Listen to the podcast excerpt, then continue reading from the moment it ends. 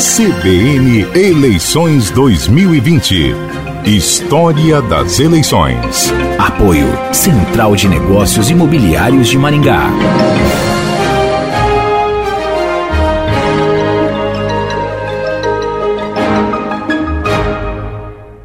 Olá pessoal, hoje vamos abordar a formação da oitava legislatura da Câmara Municipal, composta por vereadores eleitos em 1982. Por efeito do chamado voto vinculado, que obrigava o eleitor a votar de alto a baixo na mesma legenda, o resultado das eleições para a Câmara Municipal espelhou o que aconteceu nas eleições para prefeito em que o PMDB teve clara vantagem. De fato, o PMDB ficou com 12 cadeiras e o PDS com 9. Prevalecendo a lógica bipartidária, apesar de ser a primeira eleição suprapartidária, os demais partidos, o PT e o PTB, ficaram distantes de atingir o mínimo de votos para pleitear uma cadeira no Legislativo. Cinco vereadores foram reeleitos da sétima para a oitava legislatura: Anésio Carreira, Arlindo Teixeira, Kazumi Taguchi, Ricardo Balestra e Tércio Hilário de Oliveira. Além desses, constata-se que o ex-vereador Eide Freumig, que não integrou a legislatura anterior porque havia sido candidato a vice-prefeito, conquistou um novo mandato na Câmara.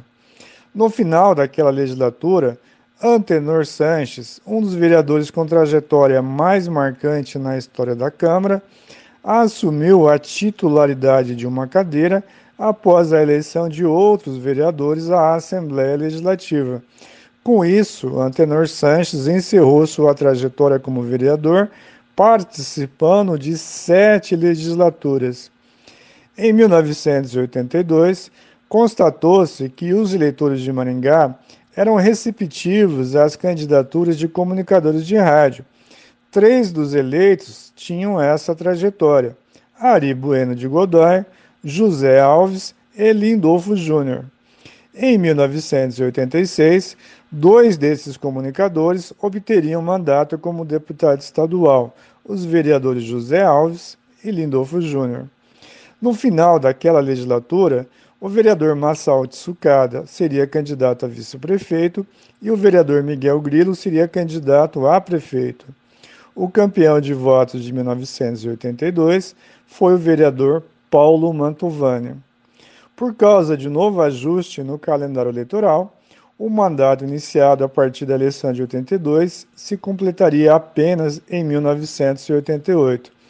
Com isso, houve três gestões na presidência da Câmara, exercidas nesta ordem pelos vereadores José Maria Bernardelli, Nereu Vidal César e Tércio Hilário de Oliveira.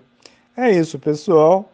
Aqui é o Reginaldo Dias narrando a história das eleições para a CBN.